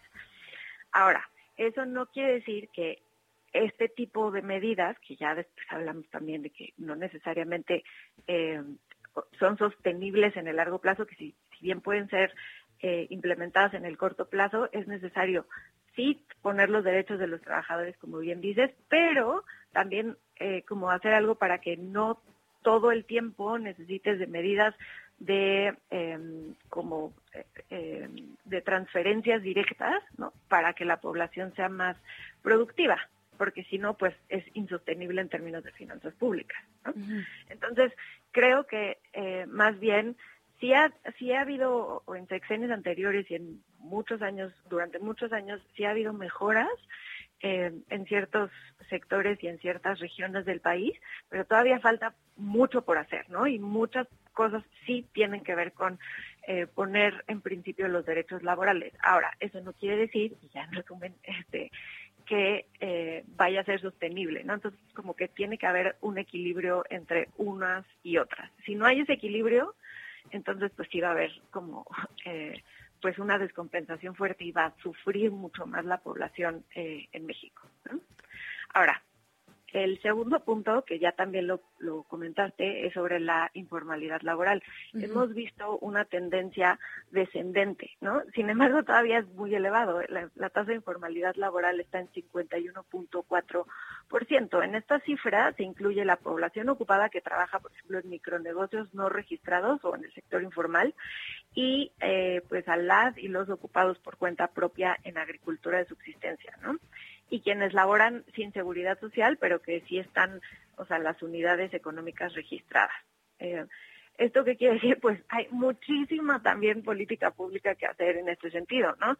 Imagínate, y, se hablaba de esto, que es un poco desviarnos del tema, pero igual lo voy a tocar, en términos de recaudación. O sea, si pudiéramos pasar toda esa informalidad laboral a eh, cuestiones de recaudación, pues sería, o sea, seríamos mucho y, pudiéramos hacer eficiente el gasto, creo que seríamos mucho más productivos, tendríamos muchas más eficiencias y podríamos eh, tener tasas de crecimiento y de desarrollo, que creo que me parece que son las, o sea, la combinación es la importante, mucho más alta, ¿no? Porque tendríamos más dinero para gastar. Eh, si este dinero se gasta de manera eficiente, pues todos estamos mejor, digamos. Y em, el tercer punto que también eh, mencionaba es eh, que hay un problema en cuanto al nivel de ingresos, porque el 58.9 58.9 millones, perdón, de personas que efectivamente están ocupadas, de esas 58.9 personas, el 70% gana hasta dos salarios mínimos. ¿Eso qué quiere decir? Que todavía dentro del sector formal es importante seguir eh, haciendo esfuerzos para calificar la mano de obra. Eh, si bien, como ya te comentaba, sí hay eh, avances en términos de diferentes sectores, pues este avance, digamos, no es homogéneo, ¿no? Hay heterogeneidades. Entonces, me parece muy importante que los y las candidatas eh, pues se centren en este tipo de cosas. Es decir, mucho de lo que hemos visto en el mercado laboral este, del buen dinamismo sí se debe a, una cuestión de resiliencia en la economía estadounidense. Entonces, de toda la parte que no se debe a eso, pues hay muchísimo por hacer y me parece que es fundamental que en estos en estos meses siguientes se propongan eh, políticas públicas que sean sostenibles en el largo plazo. Pues Diana Cerros, muchísimas gracias por este saque. Como bien dices, los temas económicos serán parte medular a partir de mañana en la discusión sobre la política pública que se nos prometerá en estas campañas, así que ojalá mantengamos esta conversación vigente y abierta. ¿Dónde te seguimos, Diana? ¿Dónde podemos ver más de tus análisis? Me pueden seguir en Twitter o X eh, como cerritos-bajo. Perfecto, Diana. Pues por allá te seguimos y leemos y nos escuchamos por acá cada semana. Te mando un fuerte abrazo. Muchísimas gracias. Muchas gracias a ti. ¿Qué chilangos pasa? En los medios y en las redes sociales. Angie, pues una de las notas del día de hoy, que también tiene que ver con cifras del INEGI publicadas el día de ayer, es que en México hay un nivel de felicidad superior al usual. La felicidad de los mexicanos alcanza su nivel más alto en nueve años. En nueve años porque desde el 2015 se mide y en este momento el ánimo de los mexicanos tiene su mejor nivel. Exactamente, eso es lo que reporta el, el INEGI. Pero, ¿tú te sientes más feliz, Luisa? Pues es un momento complicado cuando tienes recién nacidos, así estoy más bien exhausta, pero eh, pensando en las cosas como lo que mide esta encuesta, nivel de vida, relaciones personales, logros, estado de salud, percepción de seguridad, tiempo libre, pues sí, digamos, entiendo por qué coincide, ¿no? Hay una disminución en la percepción de inseguridad. Tiempo libre, la verdad, no sé cómo se mida. Yo considero que, digamos, tengo bastante, pero supongo que nunca alcanza, ¿no? ¿Tú, qué contestarías a eso? Pues eh, yo en un contexto de terminar la carrera, pues también es un nivel de trabajar al mismo tiempo. Es un poco estresante, pero igual tomando en cuenta estos rubros que marca este esta encuesta, el tiempo libre creo que mm, es bueno, yo creo que depende de cómo lo aproveches, ¿no? Realmente, pero sí siempre va a hacer falta. entre otras cosas, la percepción de la, de la seguridad, eso me sorprende un poco. Yo diferiría un poco ahí, pero es válido que bueno que los ciudadanos se sientan en una ciudad más, más segura y que... Particularmente en la capital, fíjate, es donde mejoró mucho, digamos, este índice, ¿no? Sí, pues creería que no, pero está bien. Ahí está este índice eh, de felicidad, el módulo de bienestar autorreportado que se mide es lo que está reportando. Y bueno, en otras informaciones, yo quería recomendar particularmente una pieza que me encantó que vi ayer en el canal 14. Las y los reporteros le compraban, le compran todos los días chilaquiles a una persona que está en una bicicleta fuera del canal, que está en la zona de Santa Teresa, y un día platicando, oye, ¿tú a qué te dedicas? No sé qué, además de, de vender chilaquiles y tacos. Y les digo, no, pues yo tengo una banda, el Imperio del Rey. Y entonces hicieron todo un reportaje sobre lo difícil que es ser músico en la Ciudad de México. Hay muchísima gente que tiene sueños y vocación de artista, pero que las condiciones económicas y propias, digamos, de la ciudad no le permiten dedicarse de lleno a eso.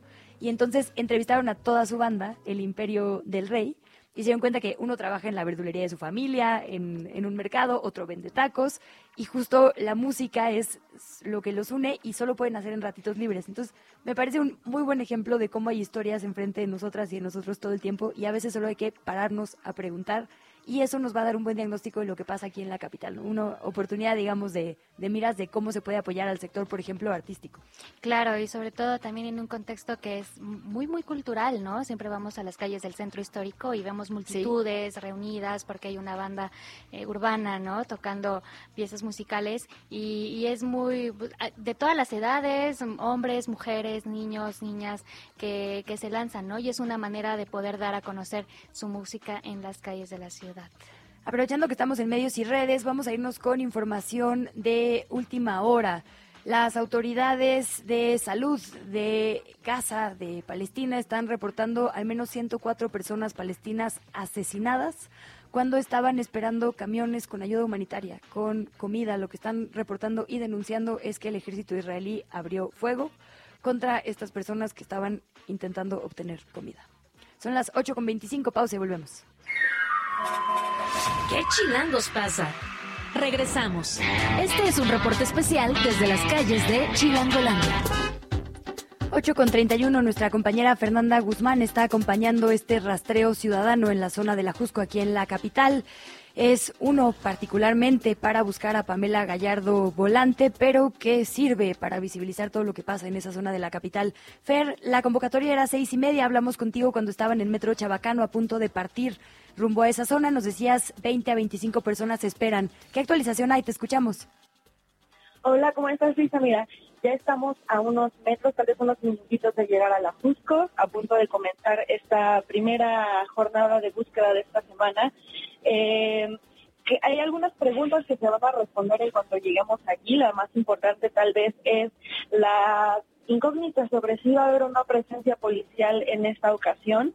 Eh, han pasado el reporte por ahora de que ya llegó la comisión de búsqueda eh, a, la zona en donde se encontraron los elementos socios el, la semana pasada en las jornadas de búsqueda, pero no ha llegado no ha llegado ningún elemento de la fiscalía hasta este momento. Llegando allá tendremos más información sobre cómo se va a desarrollar esta relación con las autoridades capitalinas. Otra de las grandes incógnitas es que ayer eh, nos comenta David Peña, el representante legal de la familia, hubo una reunión con el secretario de Gobernación.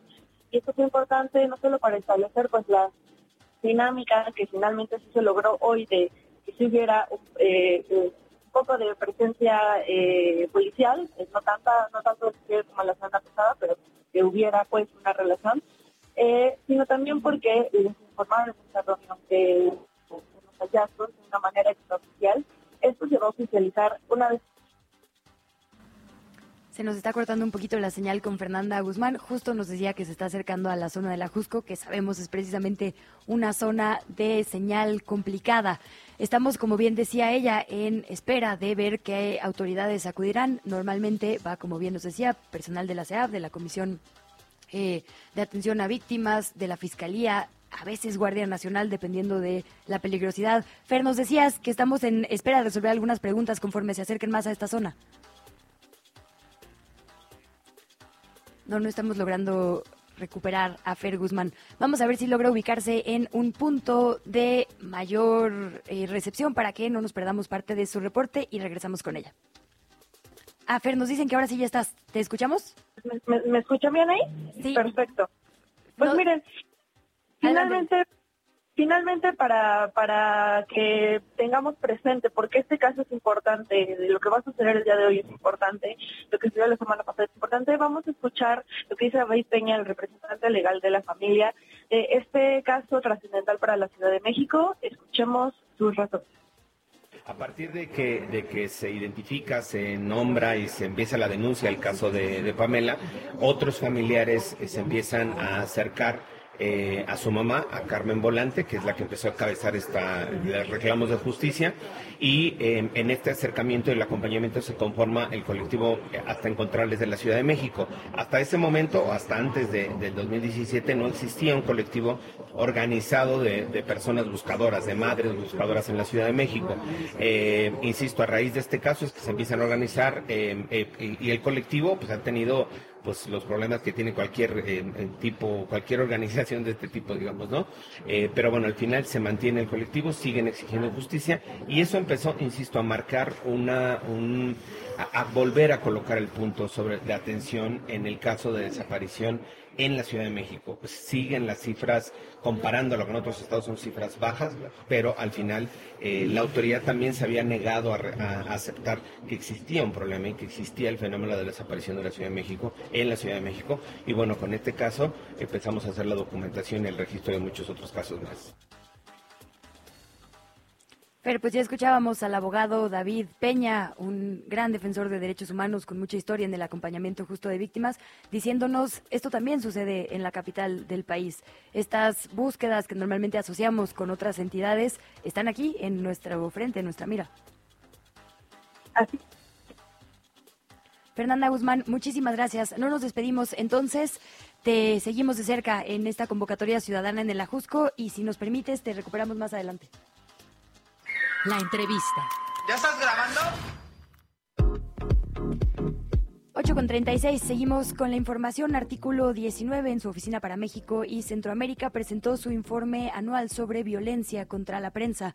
Agradecemos mucho a Leopoldo Maldonado, su director regional, que nos acompaña en estos micrófonos para los detalles de lo que ya presentaron. ¿Cómo estás, Polo? Bienvenido, muy buenos días. Muy buenos días, ¿cómo están? Muchas gracias por el espacio. Al contrario, bienvenido.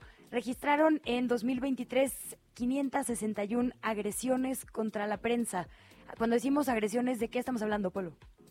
Pues estamos hablando de todo tipo de actos de intimidación, de violencia física, psicológica, incluso de estigmatización y de campañas de desprestigio, pues dirigidas a censurar a la prensa, eh, a inhibirla, a amedrentarla, ¿no? Desde diversos espacios de poder. Esto representa, estas 561 agresiones representan una cada 16 horas. Eh, es tremendo pues el nivel de violencia. Yo les quería compartir que la buena noticia es que hubo una disminución respecto a nuestros registros del 2022 en un 20%. La mala noticia es que sigue estando en niveles muy altos. Si lo comparamos con el mismo periodo de Enrique Peña Nieto, 30% más agresiones que las cometidas durante su quinto año de gobierno y 220% más que las cometidas durante el quinto año de gobierno de Calderón. Es decir, eh, no podemos hablar de una tendencia a la baja, muy por el contrario, este 2024 empieza con muchas agresiones otra vez hacia la prensa por el contexto electoral, sigue siendo preocupante, más preocupante que la mitad de las agresiones las cometan funcionarios públicos, eh, como ocurre cada año más preocupante aún que la mitad de la, digamos, la cobertura que más recibe agresiones o la cobertura de mayor riesgo, como podría llegarse a pensar, pues no es la de seguridad y, justicia, es la de corrupción y política, que acapara el 53% de las agresiones. Y peor aún, que el espacio de la conferencia matutina también sea un espacio donde se perpetren ciertas agresiones, sobre todo intimidación y estigmatización, de esas 561 agresiones, 62 provienen de la conferencia. Entonces, bueno, pues ese es el estado de la, de, la situación de la prensa en México, eh, Luisa.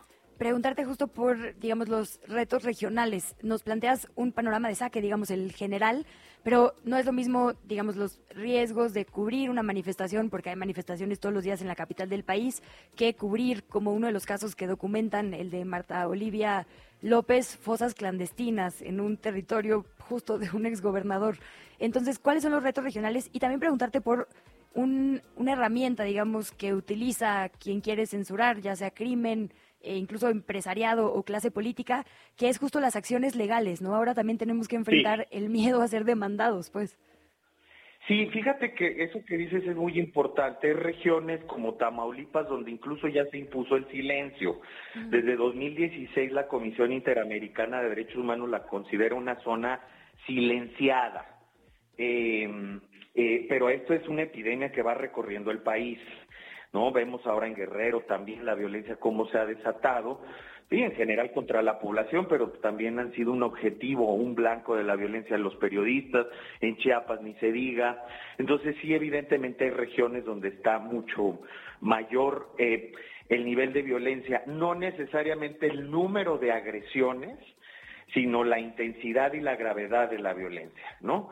Eh, Veracruz sigue estando en un lejanísimo primer lugar, por ejemplo, como el estado más letal, y no lo estamos diciendo por este gobierno, en donde también ha habido una fuerte confrontación de la prensa de Cuitlagua García hacia, hacia los periodistas, pues, sino por el sexenio de Duarte, donde se asesinaron a 17 periodistas y tres más fueron desaparecidos, y por cierto no ha rendido cuentas por ello.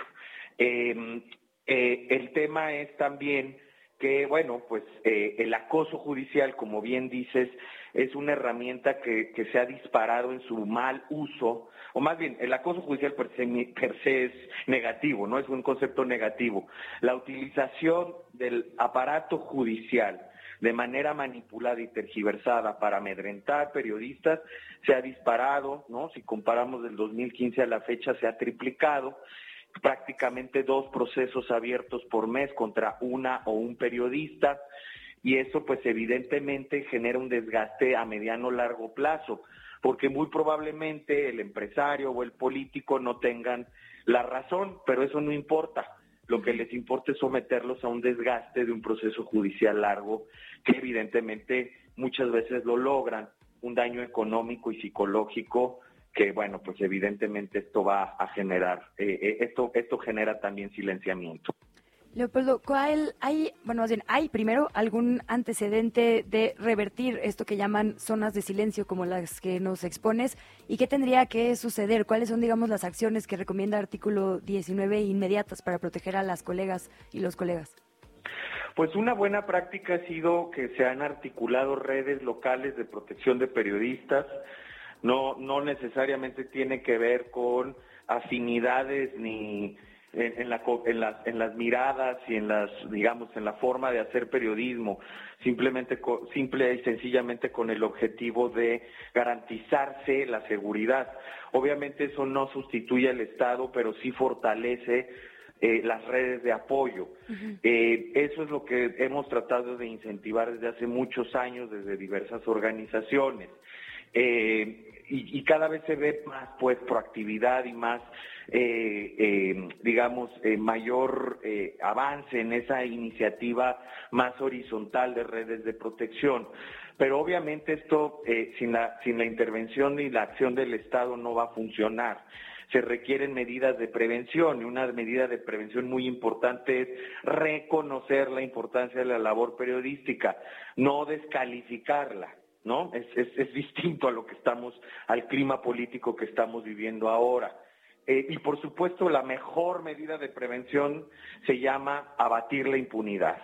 Con el incentivo del 98% de crímenes contra la prensa que no son resueltos, pues por supuesto que la gente sabe, los políticos, sobre todo locales, los criminales o los actores privados en general, saben que va a pasar, que no les va a pasar nada cuando agredan a la prensa. Pues Leopoldo Maldonado, director general de regional de Artículo 19 aquí en la zona de México y el Caribe, muchísimas gracias como siempre por estos minutitos. Seguimos muy de cerca sus recomendaciones, advertencias y su trabajo, por supuesto. Muchas gracias a ustedes. Hasta luego. Última hora. Y vamos con esta información del momento, ya que usuarios del sistema de transporte colectivo Metro reportaron a través de redes sociales que la línea B no avanza. Aseguran que llevan más de 15 minutos detenidos en la estación de Garibaldi y también hay retraso del servicio en la línea 3 y 6 del Metrobús debido al caos vial en el cruce de Avenida Montevideo y Calzada Vallejo por falta de semáforos que le reportamos hace unos momentos. También vecinos cierran la vialidad para retirar una camioneta volcada sobre Avenida Insurgentes en la zona centro de Ecatepec, Estado de México. Y entre las avenidas Valderas y Arcos de Belén en la alcaldía Cuauhtémoc se registra un choque entre dos vehículos donde una mujer resultó lesionada, pero servicios de emergencia ya se encuentran en el lugar. La entrevista. Mañana, primero de marzo, es el Día Internacional de la Cero Discriminación y en ese contexto se va a presentar el libro Crónicas de Accesibilidad, los muros que derribamos. Los autores son Cristóbal Sánchez y Alfonso Díaz, quienes además son fundadores del Instituto Mexicano de Turismo y Accesibilidad. Muchísimas gracias por estar por acá, Cristóbal y Alfonso. Muy buenos días, bienvenidos.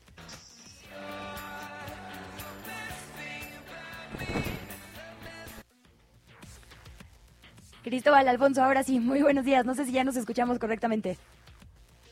Parece que estamos teniendo un problema con la línea, pero ya le decía, estos dos autores lo que hicieron fue juntar 15 historias, 15 historias de personas con alguna discapacidad que, y así lo dicen, transformaron al mundo. Este es apenas el volumen 1 y la cita para esta presentación es mañana a las 15.30 horas en el Museo del Perfume. Ya tenemos ahora sí a Cristóbal Sánchez y Alfonso Díaz, fundadores del Instituto Mexicano de Turismo y Accesibilidad en la línea. Bienvenidos, muy buenos días y muchas gracias por estar por acá en Radio Chilango. No, no hemos logrado concretar la llamada. Pues como le íbamos diciendo, Angie, perdóname, el Museo del Perfume será mañana esta sede de presentación. Sí, ahí en la calle de Tacuba, y es muy interesante, ¿no? Saber también, em, creo que es muy poco visibilizado a las personas que, que, que, tienen limitaciones de movilización, porque sabemos que hay una estructura de, de vialidad que no está adecuada ni adaptada para este sector de la población, y es siempre muy importante poder hablar de eso, de, de um, esta diversidad motriz que existe y también, ¿por qué no?, el, eliminar esta estigmatización hacia este sector de la población y siempre es, es muy bueno hablarlo, sobre todo en este contexto del Día ¿no? Internacional de la Cero Discriminación. Así que pues es muy interesante el tema, estaremos ahí también. Totalmente. De hecho, yo no sabía eh, todo el trabajo que hace el Instituto Mexicano de Turismo y Accesibilidad, porque claro, cuando no nos atraviesan ciertas cosas a veces no las vemos, pero como bien dices, todo eh, toda esta mirada amplia que tendríamos que tener para hacer accesible el tema desde menús, páginas web y, como dices, espacios físicos es fundamental. Bueno, estos fundadores de este Instituto Mexicano de Turismo y Accesibilidad, como le adelantábamos, van a presentar mañana este libro, Los muros que derribamos, 15 historias que nos presentan Cristóbal Sánchez y Alfonso Díaz. Ahora sí, parece que la tercera es la vencida. Cristóbal, Alfonso, muy buenos días. Buenos días, buenos días a todos, buenos días al auditorio. Muchísimas gracias. Adelantábamos, se aventaron un librazo, Los muros que derribamos. ¿Qué son estas 15 historias que ustedes van a presentar mañana y que recopilaron? Pues mira, es un esfuerzo de Alfonso y yo por presentar eh, pues una nueva visión de la discapacidad, ¿no? una nueva visión donde resaltemos justamente que las personas con discapacidad eh, pues van más allá de ser sujetos de, de caridad, de, de pues compasión, a veces incluso de condescendencia, ¿no? Y que son somos personas con eh, anhelos, con gustos y sobre todo con con mucho talento y, habilidades, ¿no? Y justamente pues muchas veces estas barreras y estos obstáculos son el mejor estimulante para eh, desarrollar innovación e ingenio con lo que estas 15 personas, estos 15 personajes, pues le aportaron algo al mundo para mejorar eh, la vida no solo de las personas con discapacidad, sino pues de todos nosotros, de todas las personas, porque incluso muchos de sus inventos, muchos de estos desarrollos innovadores que hicieron estos 15 personajes son parte de la vida cotidiana de todas las personas hoy en día. Alfonso, pues justo cuéntanos los detalles de quiénes hablamos, qué son estos inventos, dónde los vemos o, o dónde son tangibles, digamos.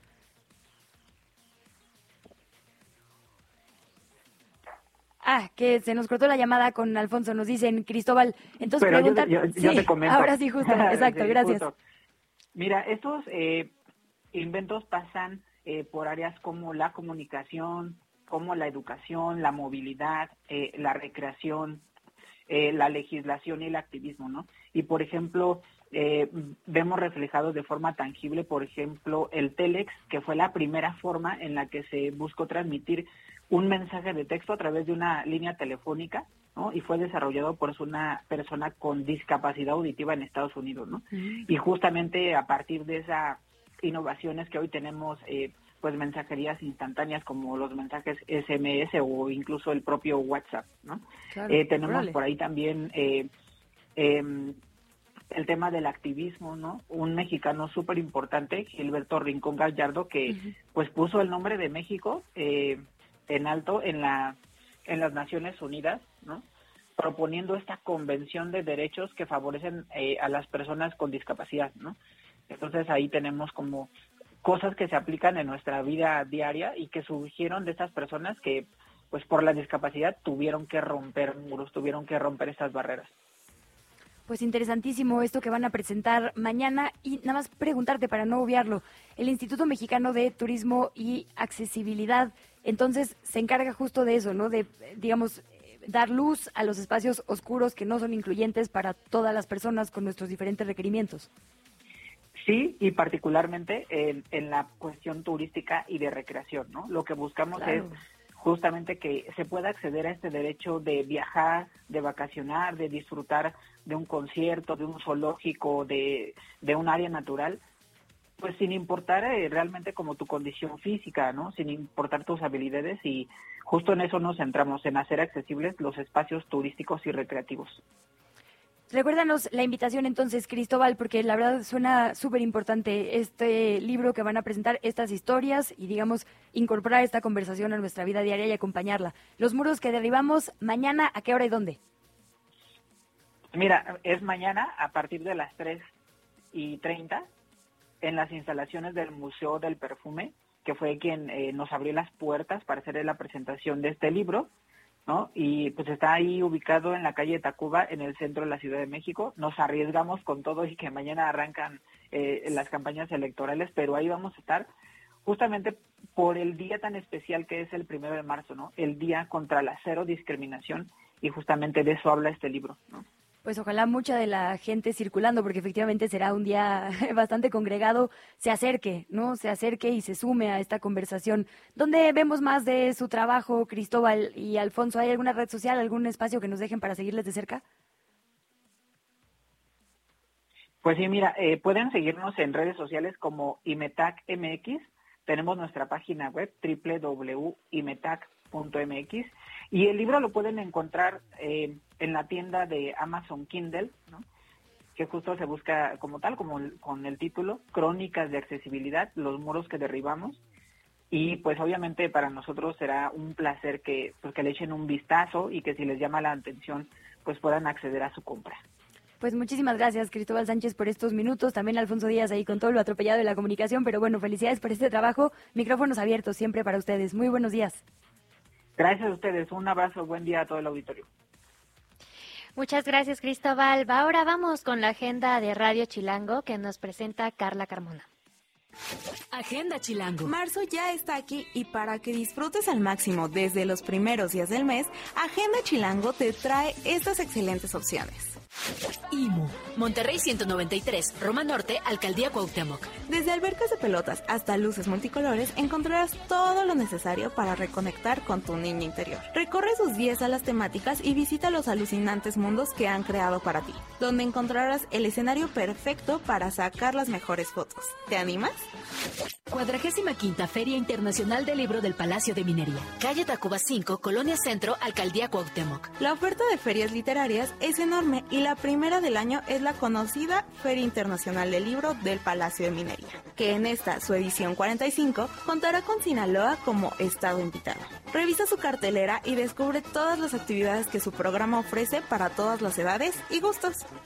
Tendido de libros en el Palacio Postal. Museo Palacio Postal, calle Tacuba 1, Colonia Centro, Alcaldía Cuauhtémoc. Elige entre los más de 1.500 títulos de grandes editoriales, como el Fondo de Cultura Económica, que encontrarás a precios muy accesibles. También habrá charlas y actividades para los amantes de la lectura de todas las edades. Grietas y fisuras, donde se asoma la paz. Centro Cultural Universitario Tlatelolco. Avenida Ricardo Flores Magón, 1, Colonia Tlatelolco, Alcaldía Cuauhtémoc. Experimenta esta exposición colectiva que reúne a artistas de barrio y personas expertas en las artes visuales y performáticas para reflexionar sobre la paz y crear una perspectiva única sobre el tema. Inflalandia, Cuac, Encuentro Oceanía. Avenida del Peñón 355, Colonia Moctezuma, segunda sección, Alcaldía Venustiano Carranza. Un parque de inflables como nunca has visto, con patitos de hule. Salta todo el día sin parar y goza de este espacio donde encontrarás diversión para todas las edades. Lánzate a pasar una tarde de muchos brincos con un concepto muy amarillo, divertido y llena de mucha coactitud. Agenda Chilango. Disfruta de estas opciones que la Agenda Chilango tiene para pasarla bien este inicio de mes. Yo soy Carla Carmona y te invito a revisar más información sobre estos y otros eventos en chilango.com diagonal agenda. Última hora. Antes de irnos, hay información importante desde la Secretaría de Relaciones Exteriores. Confirmó hace unos momentos que a partir de las 22 30 horas del día de hoy, 29 de febrero, Canadá va a incrementar los requisitos de viaje para las personas mexicanas y deberán contar con una visa estadounidense vigente o bien una visa canadiense de los últimos 10 años. Quienes no cumplan con lo anterior deberán entonces tramitar una visa canadiense. canadiense. François Legault, el primer ministro de Quebec, solicitó hace unos días al gobierno federal que se retome esta visa para frenar, estoy citando textualmente, la ola de migración mexicana. México lamentó esta decisión y consideró que existían otras muchas opciones antes de la aplicación de esta medida. Así nos vamos, Angie Molina. Muchísimas gracias por haber estado por acá. Muchísimas gracias, Luisa. Y recuerden que estamos mudando la transmisión. En Facebook nos encuentran en las redes sociales de Radio Chilango y en YouTube, como siempre, en el canal, en el canal de Chilango.com. Se queda con Sopitas FM y nosotras, nosotros nos encontramos mañana en punto de las 7. Hasta entonces. Llegamos al final de ¿Qué chilangos pasa? Recupera nuestra información en las redes sociales de Chilango. En el siguiente programa te esperamos con más información y entretenimiento. Nos escuchamos de 7 a 9. Amanece, sobrevive, infórmate y disfruta la ciudad con nosotras.